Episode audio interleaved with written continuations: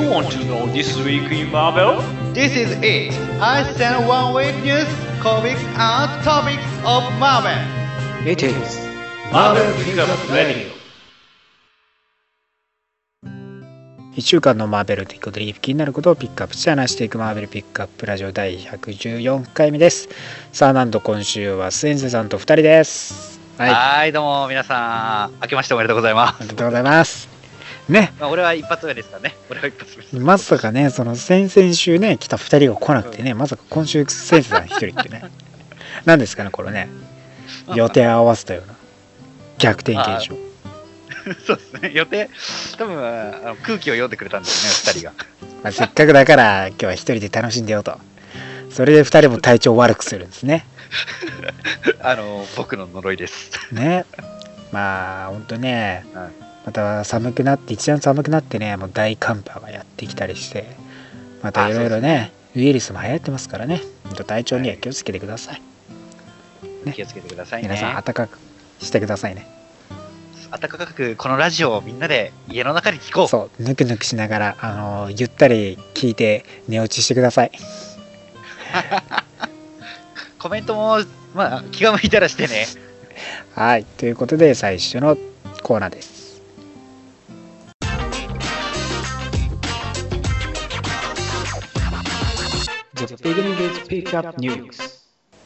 さあ今週のピックアップニュースまずはですね、えーマーベルが新たにニック・フューリー・ジュニアのソロシリーズ、はいはい。ニック・フューリーを発表しております。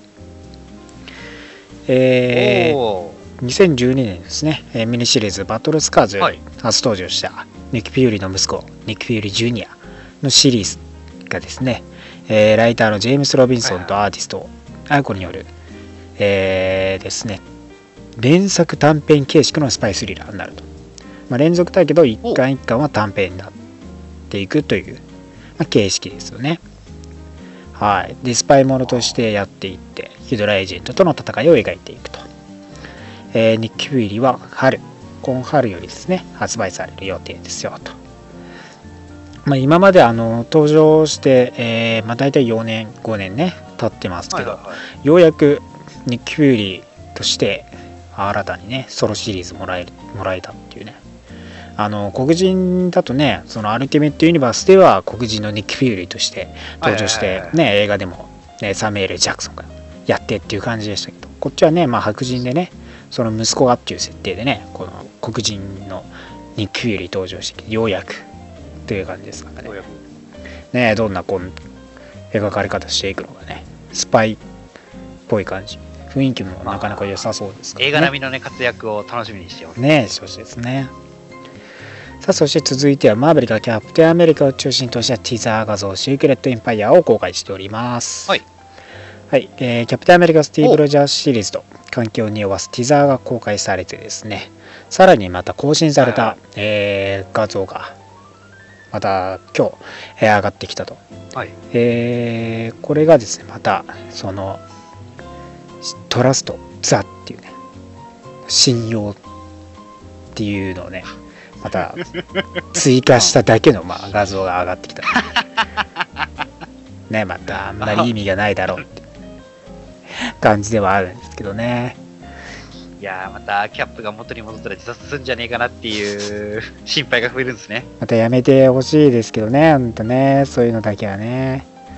まあねそのんじゃないこのシークレットエンパイア自体もですね、はい。キャップとかなりね因縁も深くて、えーシークレット、えーヒドラをね補助する組織としても登場最初の方してきてで、はいはいはそのトップのね、えーナンバーワンっていう人物がまあアメリカの当時の官僚ねだったと。もうそこら辺のアメリカでの政府の中にもやっぱ侵入していたっていうんでまあその政府自体を信用できなくなったスティーブはねしばらくその後キャプテンアメリカを辞めちゃってね。まあその後にノーマットとして活動を始めたっていう経緯もこのストーリーであったりしますから。まあまあどんなね、えー関係性をまた持たせてくるのか。ハイドラエージェントヒドラエージェントでねなったスティーブさん。今後もご活躍を期待していってください。期待したくねえな。さあ、そして続いてまだまだ新たなシリーズ、こお。う、発表されております。続いては、ベン・ライリー・スカーレット・スパイダーです。ああ、帰ってきた。帰ってきた、ね。ベン。えー最近でクローンコンスペラシーですね、えー再登場を果たした、えーベン・ライリーですけども、今回そのベン・ライリーを主役とした、えーシリーズが開始と。えーライターはピーター・デビットとアーティストのマーク・ハバグリーによって描かれてですね、えーもう一人のピーターのクローン、ケインもですね、まあ、サブキャラクターとして、えー結構登場してくる予定だと。で、新たにですね、ヴィランが登場してきて、えー自身の娘の早すぎる死で、ベン・ライリーを非難するカサンドラ・マーキュリーと呼ばれる女性が、女性ヴィランが登場してくるよというところですね。一体どんなストーリーになっていくのか。ね。新たな装いのスカーレット・スパイダーですからね、またね。またフードかぶってますからね。ベン・ライリーらしさがありますけど。いや、いい、いいっすね、この、このフード。ね、赤と青のね、感じでね。まあ、またこのシリーズは4月からですね、発売されていきますんで、注目、クローンコンスピラシー合わせて読んでいってください。そし。てですね、えーマーベルが新たなシリーズ、オールニューガーディアンズ・オブ・ザ・ギャラクシーを発表しております。おえーシリーズがですね、ライターのジェリー・ダガンとアーティストのアーロン・クーダーによって描かれ、えーダガンによると、我々がストーリーを拾い上げるときには、グルートは小さく大きくない。えー我々はまだなぜかわからない。ガーディアンズは理由を知らない。読者はそれが進む問題であると時間をかけずに知ることとなる。えードラッグスは彼の剣を下ろして、ドラッグス、まだ、ドラッグスはまだドラッグスだ。彼は破壊したい。が今は抑えている状況。という感じですね。まあ、おのおののキャラクター、その画像を含めてもね、まあ、若干の変革があったりとか、はいはい。川村さんもね、あのーコスチューム変わってたりしてますしね、まあスターロードは最近のあのスターロード単独士になってからのコスチューム。新たな青系のねコスチュームになってたりしてますから。そこら辺も合わせてまたオールニューガーディアンズ・オブ・ギャラクシーとして再始動。いつものメンツで5人でやっていくというような流れになるらしいですからね。また、はい。このボリューム映画のねボリューム2に合わせてどうなっていくのかですね。注目してください。そうですね、この時期出るってことはもう映画と関連してるってしてるでしょうことですね。ね、まあ、オールニューガーディアムズ・オブ・ギャラクシーは5月より月に発売されますんでぜひともチェックしてください。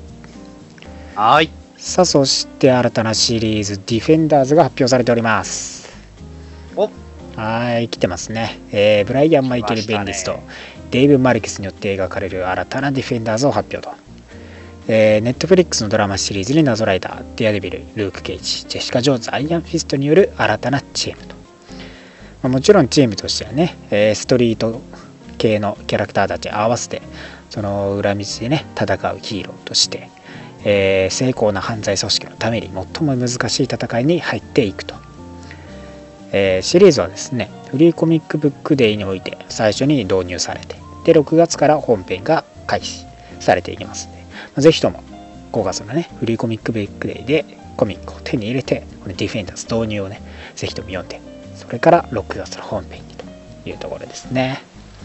ああ、そうですね。そこれ、まあ、これっちも実写にね、ね、意識して。やっぱ意識してっていう、ディフェンダーズという名前ではやっぱ初めてのメンツですからね。そうですよね。ディフェンダーズって結構、まあ、豪華、あの、ドクター・ストレンジが作ったから、そうそう、ド最初はドクター・ストレンジ、ネイモアとか、あとハルクとシルバーサーバーとかでしたからね。まあ、今や、チーム本当守るための。そう、今やストリート系のチームになってますからね。そのドラマの影響っていうところで、また新たなディフェンダーズ、装いですよ。私はやっぱりね、女性だらけのね、フェアレスディフェンダーズも好きなんですけどね。女性しかいないですけどね、あれね。まあ、もしかしたらミスティーナイトとかね、その、コリーンとかが、そのアイアンフィストとかね、その友達とルーク・ケイジとかね、友達のミスティーナイトとかもね、参加してた、やっぱフィアレスディフェンダーズですから、ある意味そこら辺ももしかしたらね、実現するかもしれないですからね、女性だらけ女性だキャラクターはいっぱいいますからね。もちろん、ねもちろんパッツィ・ウォーカーもそこで投入していただいてね。パーティー、パーティー。まあ、ジェシカ・ジョーンズもね、今、ブライアン・マイケル・ベンジスやってて、まあ、そこら辺のルーク・ケイジとのね、関わり合いとかもまた、ストーリーに関わってくるでしょうから、まあぜひともそこら辺もね、注目していただきたいと思います。はい。はい、そして、えー最後はマーベルが新たなデジタルコードプログラム、ボーナスデジタルコミックスを発表しております。おうえーこちら一体何かと言いますとですね、えーマーベルはですね、まあ、デジタル面での変化があると。で今回その変化はですね、まあ、コミック、実物のね、えーコミックブック、リーフを買いましたと。そうすると、えーまあ、それについマーベルのタイトルにはほぼ全部ついてくるコードがね、デジタルコードがあるんです。まあ、それをね、はい公式アプリに入力すると、そのコミックのデジタル版がね、読めるっていったものだったんですね。それがなんとこのコードを入力することでさらに2冊追加された3冊が読めると。な、なんだって？はい。今度今回からですねその3冊。そのコミ3冊のコミックが読めるんですね。でもでもです。ね、はい。でも、今回からですねその買ったタイトルのデジタルコミックを含まないんです え？まだ手にしたことがないと思われるコミック3冊がタダで読めるようになるんです。そうなんです。その買ったコミックのデジタル版が別に読めなくなってしまうんです。これがですね、または大きな多くのファンの方に賛否両論となってしまっております。なぜこういうことになってしまったのか。私にも分かりません。ね、だからその、買ったね、そのコミックタイトルのコードプラス2冊だったらまあわかるんですけど、それ、それじゃなくて、全く別の3冊を無料提供。なので、まあね、あの、触れる機会がなかったコミックにね、多く触れられるよっていう意味でね、あのーまあ、また変わると思いますから、まあ、近々からこうなっていくよということはあの知っておいていただければと思います。なんか違うのが来たじゃねえかと思われてるんですね。今こういう現状になっていくよっていうことが発表されておりますので皆さん注意していただければと思います。ね、デジタルも買わなきゃならないっていう感じです。そうですね。ちょいしょちょ。ね残念ながら。まあまあねいろいろ無料でまた読めるっていう点ではまたいいと思いますからね。ぜひとも読んでみてください。はい。ということで今週のピックアップニュースは以上になります.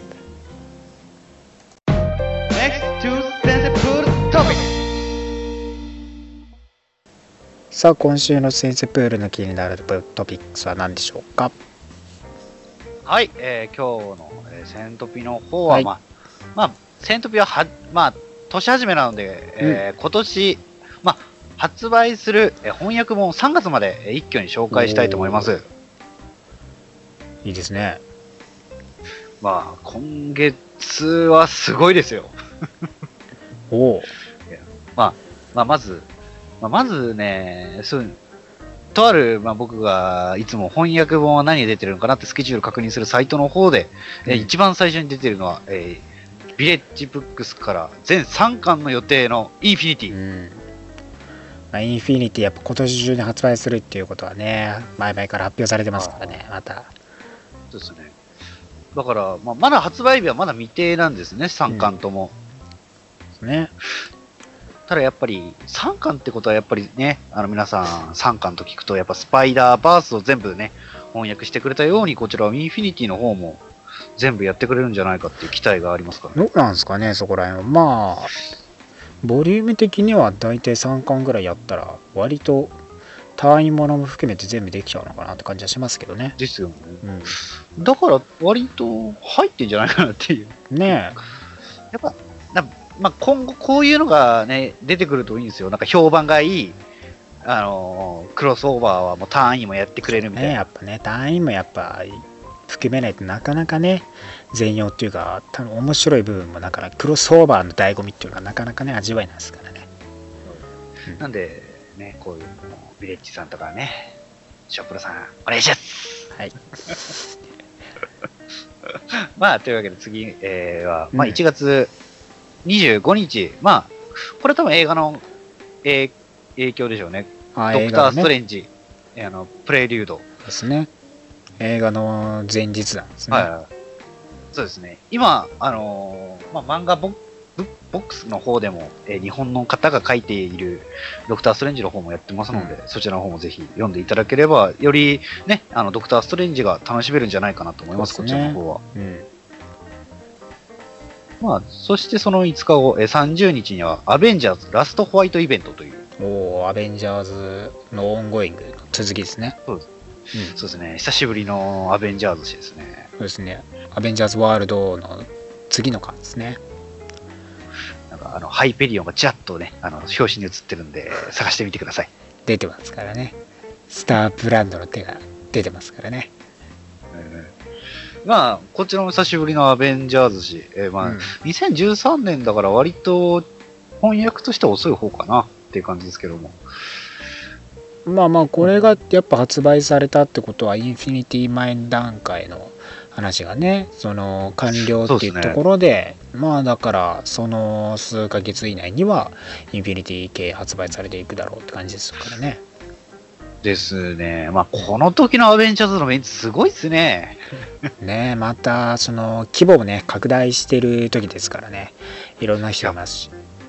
キャプテン・マーベル、まあ、ミス・マーベル、えー、まあ、アイアンマン、キャプテン・アメリカ、ソード、ビッグ3、合わせてまあ、まあね、ハルクや、まあ、ハイペリオンとかもいますから、ミス・マーベルもいても、本当にこれ最、まあ、歴代で結構強い方なんじゃないかなと思います、こちら。ねキャプテンユニバースもいますからね。だから割と、た、この時結構楽しかったんじゃないですか。だいぶ規模も多かったです。大きかったですからね。まあ、まず30日の発売ですので。で、はい。1月には予定なのが、まあ、ビレッビレッジブックスの定期購読シリーズの、えー第2弾、ハルク、えーフォール・オブ・ハルクス、ね。ワールド・ウォー・ハルクスの方が発売です。はい、本日届けましたよ、1月12日ですけど。届きました、お届きました。まだ読んでないんですけど、あの今日ね、はいはいはいあのーバラバラで違うところで頼んだコミックがい一気に4冊届いちゃって、てんやわんやなんです。なんで今日全部届くねんみたいな感じで。まあ、あの今後また読んでいきます。まあ、ストーリーはね、分かっ知ってますね。読んまあ、英語版ね、読んでるんですけど。まあ、これがね、ハル全ハルクファンに送る、ハルクファンのためのコミックですから。みんなハルク化しますから。あーあれか。ワールド・ウォー・ハルクスはそういうもんですからね。あれか。ぜひ読んでいただきたいですね。まあ、というわけで1月分はお送りしました。うんまあ、次2月に行きたいんですけど、2月15日、まあ、これ僕買おうかなと思ってるのは、うんまあ、まあ、ちょっとい一巻、一巻前に発売さされた A, A プラス X、アベンジャーズプラス X メンですね。そうですね。第2、まあ、第2巻のまあ、オウさんの最強ですね。そうそう最強。でも翻訳も最強って書いてないんだよな。オウサムね、なんですからね、アメイジングか。あ、そっか。あ、そうですね。A プラス X 最強の今日の違う方の今日か。原原作、そうです。現象だとプラスはアメージングって書いて。驚きのやつね。いやー、でもこれ内容ちょ、まあ、多分これは読みやすいですよね。まあ5ページぐらいで終わるから。そうなんですよ。短編で、あの、キャラクター、まあ、アベンジャーズと X メンでね、その、協力する話って感じの短編ですからね。まあ、今度キャラ知ってればって感じですからね。まあ、一巻の時俺が好きだったのは、ホークアイとガンピットのあのね、ああね。人を、人を助けながらナンパするっていう。いいですね。あの二人ならではですよね。今回、まあ今回楽しみなのはやっぱり僕は、まあ、まあこの二人はやっぱ王道かなっていうのはキャプテンアメリカとウルヴァリンですね。まあそうね。そこら辺はやっぱね、王道ですよね。サイクロプス界も入ってたっけな？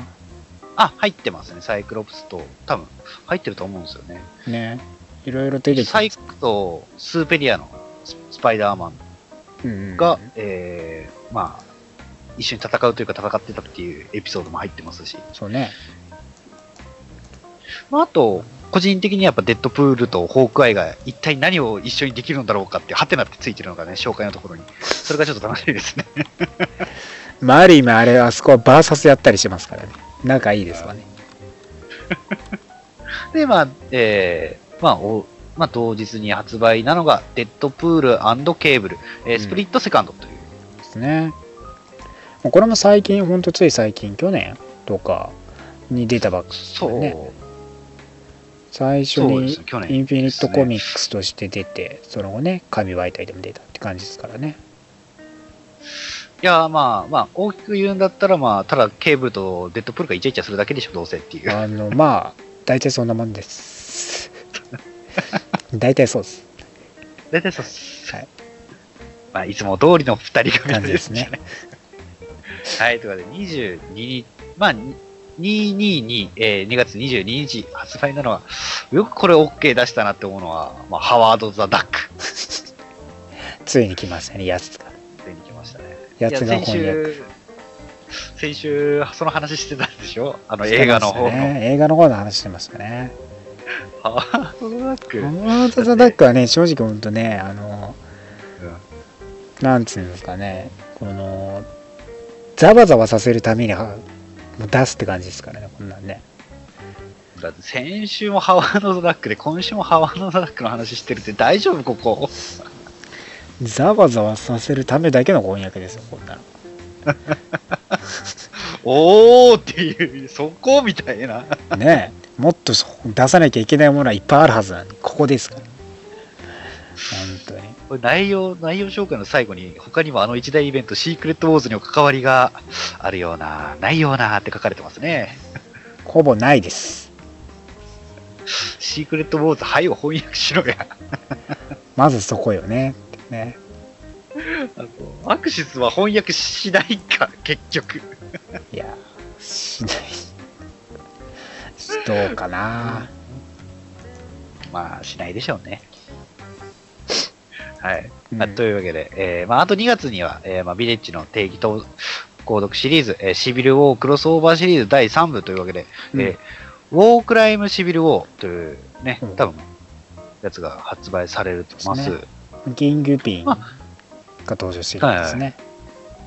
まあ、再現シビルウォーのこのクロスオーバーシリーズも普通に、えーまあ、売ってますので、まあ、まあ、いずれかは売るとは思いますよ。やっぱり、でも、やはり早く読みたいファンはいると思うので、ぜひぜひね、こちらの方も定期購読シリーズ、えー皆さん、よかったらご利用ください。ねシビル王だけは全部やってますからね。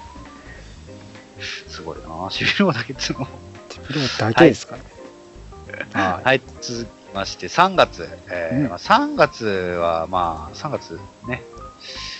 まあ、これはとうとう来た感じかな。ムーンナイト影。おー。やっぱ光をね読む人が多くなってあのムーンナイトの怒り具合が世に知らしめたっていうのが ね最近ありましたけどそのようやく後編ってとこですからね。そうですね。やっと世間に出資されましたからね。割とねこうどんだけ狂ってんのかっていうのがね。結構アニメとか出てきてましたけども、アニメの中だと、なんかちょっと狂言回しなヒーローかなっていう、ちょっとおかしなヒーローかなと思いました。割と普通ですからね。いや、ぶっ飛んでますからね、ムナイトさん。もう本当だからねそうその精神病院にね最近入れられたりしましたけど当たり前ですから。むしろなぜ今まで流行らなかったレベルですからね。本まあムナイトさんな。当に、うん。まあ、日本でもね、あの、これで人気になればいいんだけどね。ね。まあまあほどほどねカルト的人気が出てますから、まあ、また今後です。まあ、そう。まあ、それで3月は、あの、ね、同じ月に、もうまた白いヒーローが出てきますよ、白いうん。彼女が。やったぜ。やったぜ。買うぜ。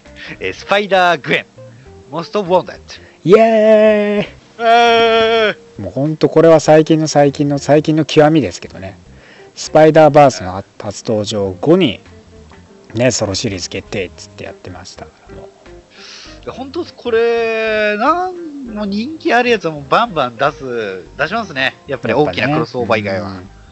基本的にね。なんか人気でこう巷で話題になったらはい。なんかねやっぱ出すすぐ出してくる感じねまあ、でもこれもやっぱ本あのアメコミの映画のおかげだとは思うんですよ。やっぱりそこが人気が出て、まあ、翻訳本も手出してくれるっていう人も増えたんだと思いますよ。そうね割と話題になると結構すぐ出してくれるからね最近の傾向としてはねそうですね。だから頑張って声を上げれば翻訳されるかもしれないよって感じですよねです ですね。まあ、こちらの方も、まあ、まあ、舞台は別時間軸の世界ですけども。ア別アースース6号ですねそうそうまあ、あの、ピーターじゃなくて、もしもグエンが噛まれたらっていう、まあ、what if みたいな感じな、そうですね。やっぱこちらのグエンも本当に、今、スパイダーバースの影響でグエン、それにあの僕のフォロワーの中にもあの、ね、グエンのコスプレしてる人もいますので、いましたからねほんとね。今人気中人気高いですから。よだから皆さんぜひね、グエン、グエンちゃんのね、活躍をうん。読んでください。てか、読むって聞いてる人多分買うと思いますよ、みんな。まあそうでしょうね買うでしょうね。うんここだけで多分毎回100ぐらいいくから、ああ、100冊売れるなーそれはどうなのかは知らないですけどというわけでまあ、まあ、そして3月末にはガー、えーガーディアン・オブ・ズ・ギャラクシー、えーレガシーというね、やつが翻訳されます。まあ、こちらの方も、まあ、公開が近いからっていうこともあるとは思いますね。やっぱり3月ですから。まあそうでしょうねやっぱねねえ、リミックス、リミックス、リミックスですからねリミックス。なんでリミックスにしたっていう。その話はやめようぜ はい、やめましょう。ねまあ、まあ、大体そこは3月までですね。まあ、4月にはまあ名前だけ言うんだったら、デッドプールとガンピットが戦う話や、ガーディアン・オブ・ズ・ギャラあガーディアンズ・チームアップ2、えー、イモータル・アイアン・フィストなどの翻訳本もね、控えて、まあ、未定ですけども、インフィニティ・ガントレット、スパイダーマン、デッドプール、えー、マーベル・アベンジャーズ辞典などもね、うん。どんどんと翻訳されていきますから、ちょっとこちらの方もね、まだ、まあ、本当今年1年、またあの翻訳の方も熱い1年となっておりますので。そうで、すね、まあ、デッドプール VS に関してはガンビットに関してはなんか最近すぎてもうデッドプール系出すネタ尽くしたのかなって疑うレベルですね。いやもう翻訳するもんなくなっちゃってるレベルで出すのが早くなってるなと思いますから。あ確かになんかちょっと、なんか勢いがなくなってんなと思って、ちょっと俺も調べましたよ。翻訳してるの、しあのーもう、なんか、してないの方が少ないっていう。もうあとはだから本当に昔のオンゴイングショーをもうやっていくしかないですからねこんだけ短ページやっていくとねまあ本当ねデッドプールファンには困らない時代が到来してますからね今のうちに買っといてくださいスパイダーマンも人気出て、もっとスパイダーマン誌も出ていいんだよ。ねって感じですねまた今年もねいろいろ翻訳も出ますからなんかお好きなのを一冊でもね手に取っていただければと思いますよはい。はい以上、本日のセントピア終了でございます。お疲れ様でした。はい今週もありがとうございました.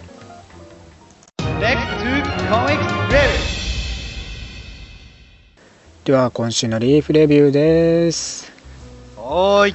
はい、今週もね、えーまあ、いろいろ来てますけど、まあ、やっぱめぼしいところで言えば、えー、インヒューマンズ VS X メンですね。今回、本編、ボリューム、えー本編の2号が、えー来てます。ね。まあ先週ですね、あ先週じゃない、前回ですね、あの、IBX、えーインヒューマンズ VS X メン1号で、えーついに、戦いの火蓋が切ったわけですけどはい。ストーム筆頭にね、えー X メン勢がついにニューアティラン、インヒューマンズたちがいるところへまあ攻撃を開始と裏では、まあ、各々のねキャラクター強力なインヒューマンズたちに対処させてという流れで弱体化させたところを吸収するっていうね完全なる計画的犯罪なわけですけどね。まあ今回ですね、その、えーあニューアテランでの戦闘が、えー開始されたというところでね、えーインヒューマンズたちも、まあ一般人たちはね、避難したりとか、そしてメデューサさんも戦う準備をするっていうね、スーツアップするんですよそう。ね。それね、髪の毛に黒いね、なんか、ブツを含んだりしてね、まとめたりしてね、なんか、攻撃性とかねあとそのタイもうスーツの色がね濃い濃いね黒っぽい紫みたいなんですね。で 割とねこうねイケイケです。戦う気満々です。よ髪まとめ始めたら本気だぜみたいな感じなんでしょうね。まあ X メン勢戦ってる中でね、えーマジックが、はい。まあ、次々と、うん、インヒューマンズたちを連れ去っていってしまうんですねそのテレポートして。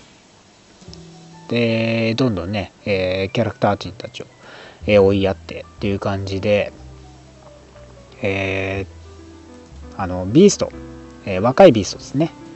はいファンク・マッコイが、えー現代のそのビーストのね研究所に入ってきて。でそのアティランテリジェンミストとかのね情報を得ようとしてね、まあ、研究所に入ってきて調べているところにメデューサさんが戦闘バリバリのメデューサさんがやってきてしまってで戦いになるんですけど、まあ、そこにですね援軍としてナイトクローラさんがやってきておで、まあ、そのまま連れ去っちゃうんですね、えーテレポートし。て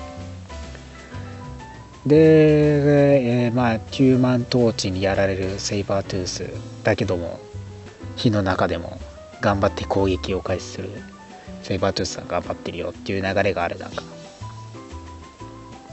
でなんとこのねインヒューマンズねテレポートさせましたね。なんとねお。彼らですねリンボの方に送り込んじゃったんですね。悪魔だらけのねあの領域に送り込んだんですよ。はい、ヒューマントーチ、メデューサー、グリースタルとかね、もう主要人を全員送り込んじゃったんですね。やりやがってますよ。ね。で、若いね、インヒューマンズ、えー最近の若手のヒューマンズ2人ですね。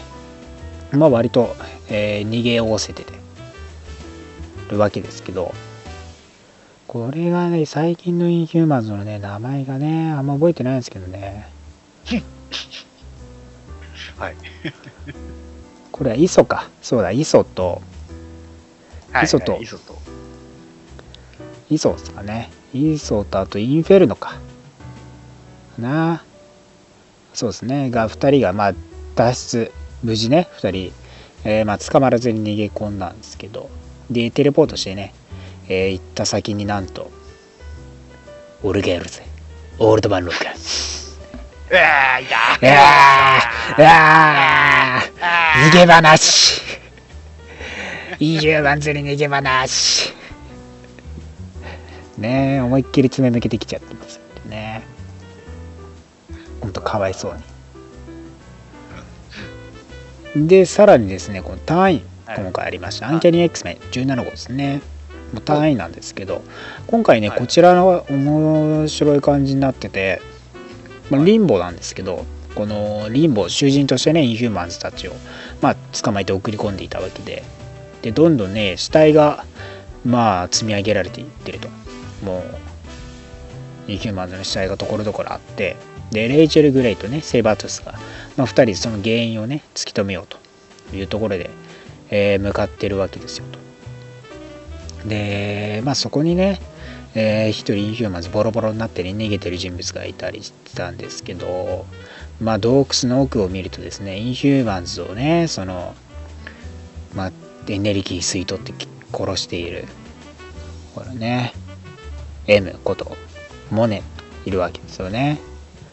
この M は最近そのアンケニ X メン誌であの、はいはい。自身の兄のこうエンプレートとね、えー融合させられちゃいましてそのエンプレートは、まあ、ミュータントのエネルギーを吸収して生きながらえている、まあ、人物で。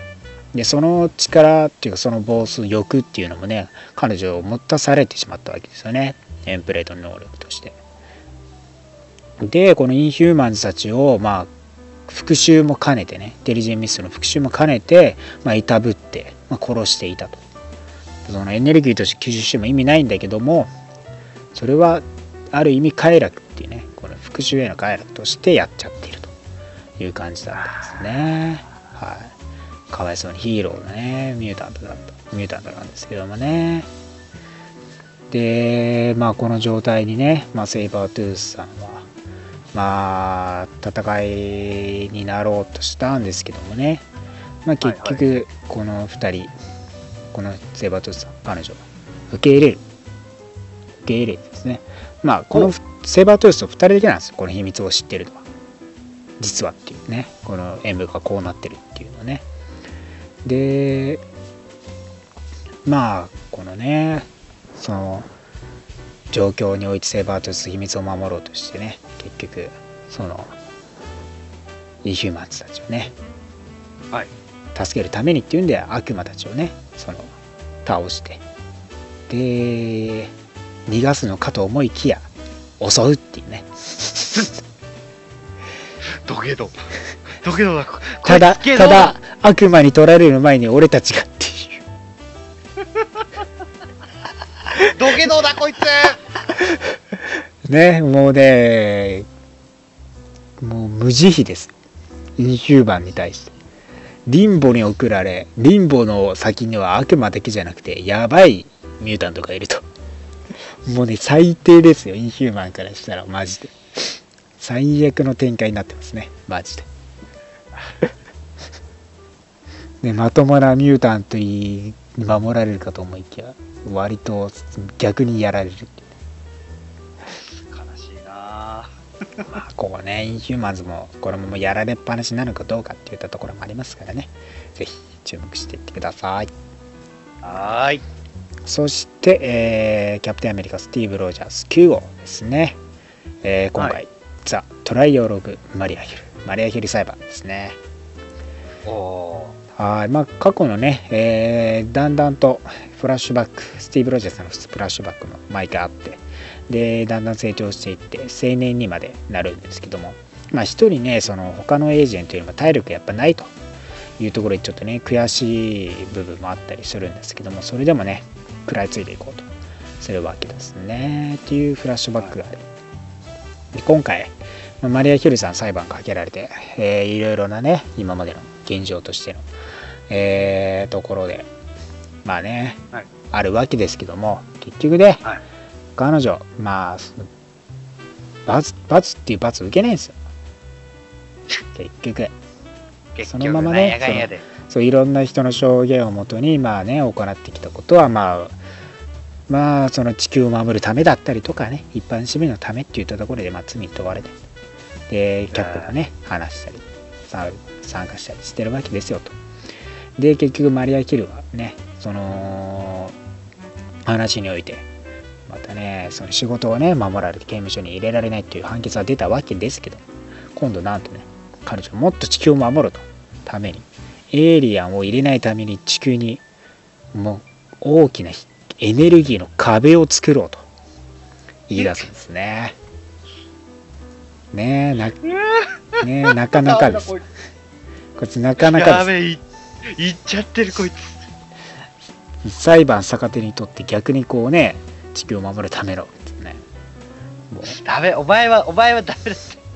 お前はダメだって。いろいろやってます。働き者の無能が一番役に立たないんだから。ね。で、まあ、キャプテンアメリカは一方でね、えーダークホールドを手に入れようと、まあ、闇の魔術の書みたいなね、やつがあるんですけど、まあ、それを手に入れようと悪魔の巣窟に入って取ってきたりしたりしてね、えー暗躍してますと。で、一方で過去ではですね、まあ、よ彼彼のね、その意志、強い意志をね、えーまあ、今後ヒドラに役立てるためにということで、幹部たちをね、呼び出して、なんと、資料を一つの資料を与えるんです。それこそがプロジェクトリバース。そうね。超人結成のあの実験の計画だったんですね。とところでね実はヒドラたちによってそうなるようにして実はなっていったというようなストーリー過去の話になっているよとだから無能な働き者が一番危ないんだ。まあね、その開演されているね、えースティーブ・ロジャースの話になってきてますし、今後ね、また、えー過去編として成長していく中でね、第二次世界大戦の話とかもね、かえー話されていきますけど、どんなヒドラエージェントだったらっていうね、ストーリーが展開していくのかですね。そして、ヒルさんはいつもいつも無罪判決罰を受けません誰か彼女に天罰を与えてください誰か、ライター、殺せやつを殺せ何この映画のマリアヒル大好き。あの、本編のマリアヒル大好きで、この、何この対局の位置にいる人。ねコミックコミックとその実写ほどこんな天地離れたもううざキャラいないですからね本当ね。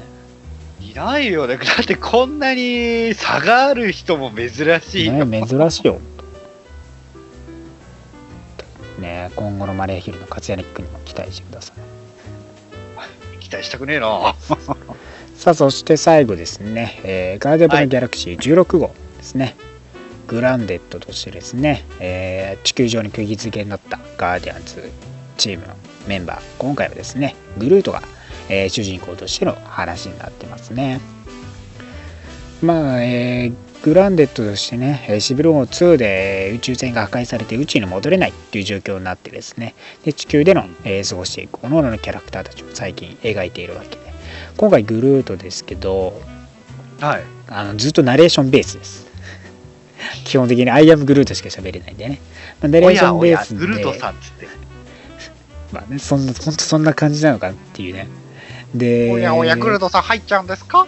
そのニューヨークのね、セントラルパークはで木としてはい。過ごして、ね、あ鳥鳥さんグルートぶらり旅鳥さんと戯れたりする中で、アイアムグルートって言いながらもね、地球を堪能しているわけです。ここえ、え、え それ本当にただったらグルートのぶらり旅なんじゃぶられたまあロケットもいるんですけどロケットはあんまりねこうね、いその地球かよみたいなね感じでねまあロケットのソロシリーズもまあやりたい方でやってますから。まあ自分でやりたい方でやるでしょうって感じなんですけど。割とグルーツさん楽しんでる感じなんですけどね。で一人のね少年と出会うんですねそこでね、まあ、ロンドンという子なんですけどね。まあ、アルマジロが暴れてまして、まあ、それを退治するためにっていうんでね。あの銀行強盗でのお金かっさらってダッシュしてるアルマジロさんなんですよ。おそうバッグを肩にかけ手に持ってハンドバッグを手に持ってみたいぶっ飛んでんな。ななかなかねその見た目とね普通の荷物にそれだってショルダーバッグ感がすごいですからね。でまあねグルートさんねその追って止めようとするんですけど一般人にあの間違ってこいつも仲間だと思われちゃったんですよ。モンスターだインヒューマンだミュータントだモンスターだっつってね。でいや違うんすけどみたいな感じですごいねそれでもやっぱねグルーツアルマジを退治して、えー止めるんですね。でまあそのパトカーもね追ってきてますから。でこのグルート木ですからね、まあ、木が動いてるわけですからね。まあガーディアンズチームはみんなね警察のお世話になるっていうんでグルーツさんもね警察に囲まれて銃を向けられると。なぜこうもガーディアンズみんなねあの警察のお世話になるのかわからないですけどね。スターロードも捕まったしロケットも一回捕まりそうになってますから本当にどう？なんだ。ね。で、まあ、このロンドン君がですね、えー間に入って、こう手を広げてね、守るわけです。で、それにこうしたからにね、みんなそこら辺周囲にいた人たちも彼を取り囲んで守ろうとするわけですね。で、そんなところにね、またアルマジロがね、襲いかかってきて、っていうんでグルーツと戦って、ね、ロンドン君が後ろで同じポーズ取ったりしてね、仲良く戦ってたりしてね、アルマジロを倒した後、2人でダッシュで逃げるっていうね。でそのね 木ですからね。どんどんくんはねそのじょうろをねじょうろに水をためてストローを刺してあのあげたらしいですねこれね。描写的に。かわいいな。じょうろのところストロー飲みながら飲んでますから水。でまあね。かわいいな、それはそ。ね可愛いんです。描写。でまあヒーローたちがねこう街行くところでいっぱい現れてるっていうんでね。まあそれを見ながらっていうねロンドンとのねヒーローに憧れがあるっていうところですね。でまたセントラルパークで木としてねロンドン君にブランコをねあの腕のところ腕のとこからこう生やしねこうブランコさせて楽しませてあげるっていうところで終わりです。本当にねストーリーとしては普通にほっこりただほっこりする話です。グループさんのなんてことないほっこり話です。本当にね内容的にはね本当それだけだ。本当そういう感じなんで特にねこう難しいっていうのはない。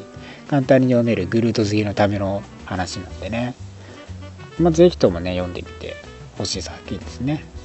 グルートの可愛いらしさとかがやっぱ際立ってます。まあ、最後の漁師ですからね、今の。そうなんですよ割とねガーディアンズもバラバラ好き勝手やってますからねまあ、そう今週はこんな感じですねお面白かったコマとしてはですねジェシカ・ジョーンズ、ね、4号ですか？にねはいはあのコスプレ集団が映ってましてい。はい。あのーグエンプールのコスプレした人とか捕まってましたね 割割とちょっとね体がふくよかな人なんですけどやめ、やめ、やめてあげてよ。やめてあげてよ。ブサイクにもコスプレする G はあるだろう。そういそういうネタをぶっこねいや捕まってますからね別にコスプレをするのは悪いとは言います捕まっちゃダメですやめ、やめてあげてよ。ね面白いシーンとかもあったりしますからねぜひ読んでみてくださいえまあ、来週はですね、えークローンコンスピレシーが、えー本編に来てたり、また愛のアメージングスパイダーマン23号も来てる、ささらにですね、えーいよいよモンスターアルニッショ1号が発売されて開始されていきますからね、どんなストーリー展開になっていくのか、このクロスオーバー、ぜひ注目していってください。ーはい。はい、ということで、今週のリーフレビューは以上になります。はい。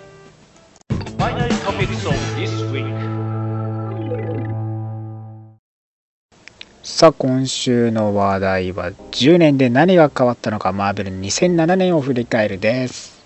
はーい。ねえもう10年と言ってもねもう10年前割とねついこの間かのようなやっぱタイトルとかも多いんですよ。なんか、やっぱ10年前って、あれ？これもう10年も経ったっていうのってが多いいうのがね結構意外とあるんですよね。シビル・ボーンに関してもねこの去年10年経ったんですよ。2006年にやってたんで去年もう10年だったんですよね、シビル・ボーから。でその後のイニシアチブがこの2007年から始まってそれこそもう10年経ってるんです。早えな。ね皆さんからしたらね割と最近かのように思われる人も多いと思うんですよ。なんかねその最近翻訳されたっていうのもありますからだって俺10年前っつったら、高校生だよ。いや、中学生だ。俺中学生だ、10年前。あれすっげえ前な気がする。そうだね中高とかだね話聞くとぜえーって感じになる。そうでしょだったっけ？そうなんですでもまだシビル王とかその頃やってたでイニシアチブが入ってで今ねイニシアチブでそのねいろんなまたその各州ごとのヒーローチームみたいなね感じで分けられていろんなねチーム出てきたり若手とかもね出てきたりしてましたよねはいはいはいはい。うんいやいや、10年前ってもう、うわあ、10年経ったんだ。そうなんですであとクロスオーバー的にはアナイアレーションコンクエストとかねアニヒレーションの続きのアニヒレーションコンクエストが、まあ、やっててあのファランクスっていうね、そのミュータントの敵として登場してきてた、まあ、機械生命体のやつなんですけどそれを、まあ、宇宙からね来てるやつなんですけど、まあ、それを宇宙の舞台として戦っててそのアナアニヒレーションあたりでこのあの宇宙キャラのやっぱストーリーっていうのがメインで結構描かれるようになってその後にガーディアムズ・ギャラクシーがね最近でも結成されたりしてたんでね。意外とだから割とほんとそういう頃なんですよまだ。でそのファランクスもねそのウルトロンがあのファランクスと融合する形でこう乗っ取っちゃったりしてたんですよねそういうストーリーだったんですけどね。それがだから10年前ですからああ、10年前。か。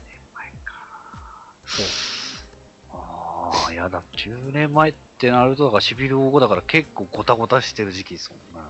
うん。地球は。そうそう。でこの後かな。ガーディアンズ・ギャラクシーはやっぱ。はいはいはい。そう。でその宇宙のねその混乱が大きくなったりしてて。でこれじゃいかんぞというところで宇宙の守り手としてねガーディアムズ・ギャラクシーがこの今のこのねアース616での組織が作られていくという感じですからね。そう考えたら歴史的にはまあねやっぱ浅いし、まあ、今までヒーローチームとしてやってこなかった連中が多かったりしてた時期ですからね。そっからですからね。うん。面白い時期ですよね。まあ、そうですよね。うん。だから、だからまあ、地球ではごたごたがあって、宇宙ではそんな感じで、やっぱでも、個人的にここの年代で一番好きなクロスオーバー、個人的には、まあ、あれですね、ワールド・オー・ハルクかな。ああなるほどね。そうっすね。2007年にそうがワールド・ハルクもやってて。そうそうそうそうこの時期のやつって翻訳されるのがあんま暗い話が多いから、まあ割とねその大人向けがやっぱこうかなりさらにこう際立ってきてる感じではありますからね。そのワールド・オブ・ハルクもいろんなキャラ出てきたりしてますけどもうハルク地球に攻めてきたっつってもう10年前だよっていうその話がね。それ10年前の話かって感じですか？まああとね、ワンモアデイで MJ と別れて10周年ですね。そうなんだ。よワンボアデイも10周年。物議を醸した。いやーもう魔法、すごいですね。今ちょっと、ちょっとけ、ワンモアデイの結果ちょっと、魔法によりスパイダーマンの正体が全部忘れる。ハリー・オズボーンが死ななかったこと、死んでなかったことになったっていう。うんわかりもん頑張ってますから まあこのストーリーとしてはねあんまりその登場人物はね少ないですからねメフィストとメリー・ジェーンとスパイダーマンですからねまあ、その後に編集長が言った魔法だから説明の必要はないって言ったのはクソ笑いますわ。まあねその魔法ですからね。魔法って言葉は便利ですからある意味ね。ここの頃もねフレンドリーナイトフットスパイダーマンとかセンセーショナルスパイダーマンとかアメージングスパイダーマン以外にもねいろいろやってた時期ですけどね。またこっからリニューアルしたりしてますからね個人的には、そうですね。まあ、あと、まあ、マーベルのことでしたら、他にも実写関連の方で言うんだったら、ゴーストライダー、えー、スパイダーマン3、あーファンタスティック4、銀河の危機というそうそう、ね、3種類のうんのが出てます。まあ、コミック的にもねわ割とその2006年から7年代とかその付近やっぱねいろいろとい今にも残る話とか物議を醸すね話が結構多かった2000年代あ、ここら辺は、まあ、実写はもう完結完結ですね。スパイダーマンとファンタスティック4で。そうね一時期のその始まった映画のねマーベル作品としては終わってまた新たな時代が来年その次の年からやってくるって感じですからねそうですね。次の年は本当マーベルにとってはもう一番もう大きなイベントですもんね、次の年は。映画の中でやっぱ転換期になってますからね。アイアンマン公開されてますからね。その前としてもまあコミックにおいてもここら辺は結構いろいろあってまあ矢継ぎ早にずっとあったなっていう感じはありますよね。ですね。うん。ワールドハルクでやっぱ一番いいのはあれよね。あのイル当時のイルミナティを全員すっぱだかで戦わせるっていうところでしょうねあれはスカッとしましたね。あれは見ものだったんじゃないですか？ええぞ、ええぞ、持ってやれって誰かが言ったとか言ってないとか。多分僕の今、スカイプで通話してる人は言ってそうですね。ねえなかなかいるでしょうね。まあでもね、やるかしてましたからね、それはしょうがないよと思って見てましたけどね。ですよね。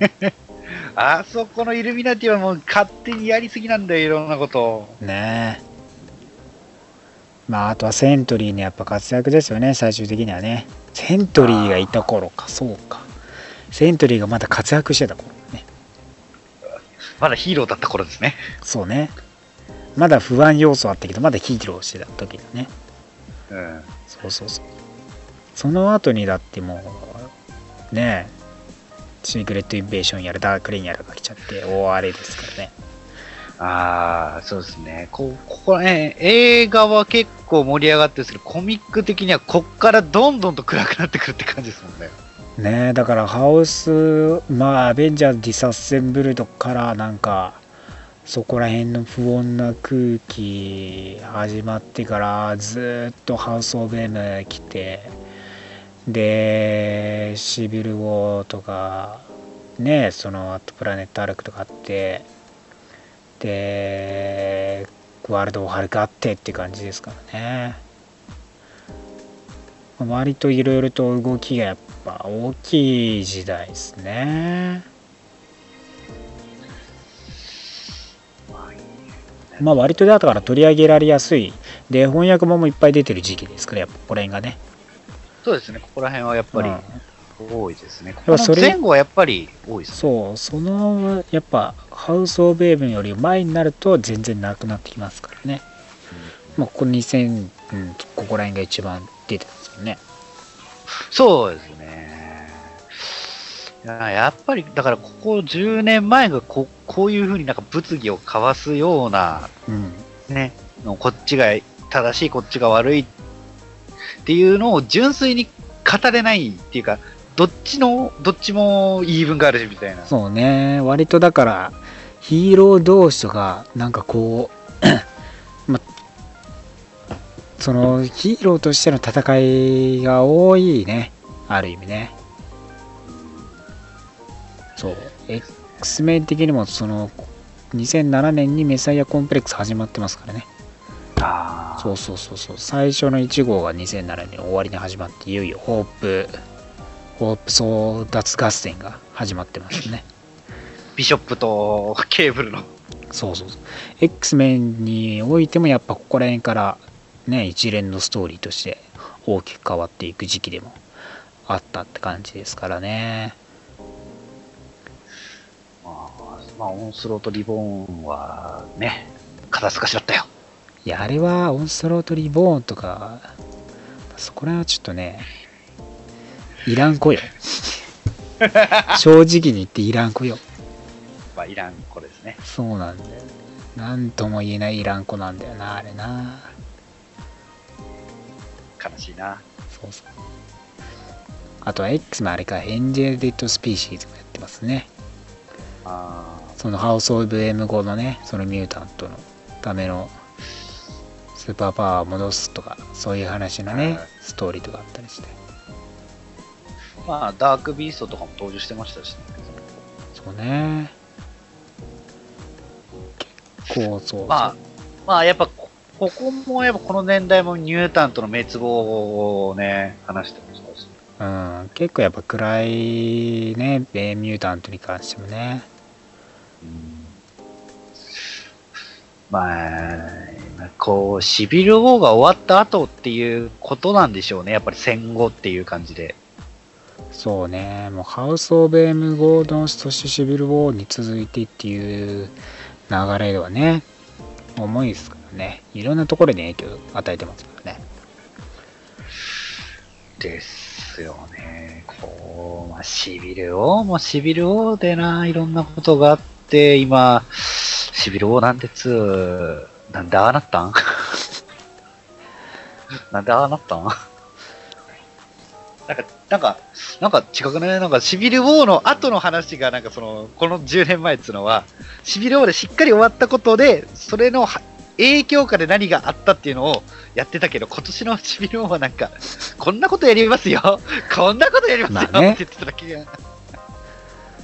まあシビル・ウォーも関しても最後の方はその2週遅れとかなまたねその頃もね西ビル号もね遅れ遅れになったりしてね2月頃とかに最終回発売されてますからね。1月とかに発売される予定だったのに。いやもうだってその頃にはもう新しいのが始まってたんでしょ。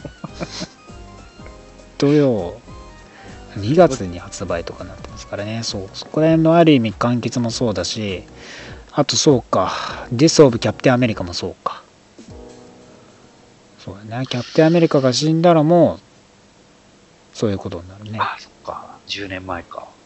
っていう感じですよねじゃあキャップまた死んでしまうん。10年目にして先週タコさん言ってたじゃないですか。そうなんだけどやっぱ10年目でやっぱ一回死ぬのか。ちょっくら、ちょっくら、ちょっくら、あの、みそぎ落としに。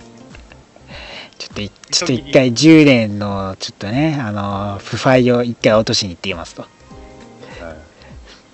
ねだから。みそぎに行って。そうだよね。であれか。新たなバッキーへのイニシアチブか。そうだね。それからもう10年っすよね早いね早いですね。ねまたこっからねそのいろいろ起きるけどキャプテンアメリカのチームやっぱでかかったですから投手としてはねまあそうそう、ニュースとかでもなんか、流れてたような気がしますもん。ネットのニュースとかでキャプテンアメリカ死亡って。なんか見たなんかスパイダーマンの時もそうだけどなんかキャップの時も見た気がするな。確かに。ねえやっぱかなりそういう意味では激動だったね。2007年はやっぱ。激動の時代。時代ですよ。でもなんか、なんかねやっぱアメコミって語る上でなんか歴史ってなっちゃうよね。う。ん。そんでね歴史を振り返る感じになるからねそうそうそなんか他の漫画とか10年前こんなイベントやってたよ、こんな話だったよねとかじゃなくて、アメコミはもう時代を感じるもん10年前って。こういうここの時この事件が起きたなあみたいなね。だから今に続いてこうなってるね。そこがまた面白いところでもありますけどね。まあなかなかこうやってね時を超えて振り返ってみるのも面白いところがありますからこうやってまた10年後も振り返っていくことになるでしょうからね。皆さんも ぜひとも今のうちからずっと読んでね。ああこんなことあったなと思ってね、えー見ていっていただければと思います。はい、もうまだ10年、10年後またお会いしまし10年前こんなことしましたよ。さあということで今週のラジオ岩10になりますけども何か言い残したことございますか？ょう。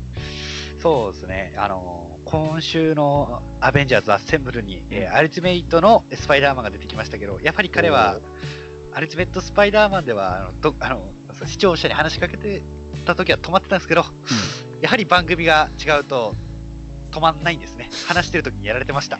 なるほどね。そこは止めてもらえないですね。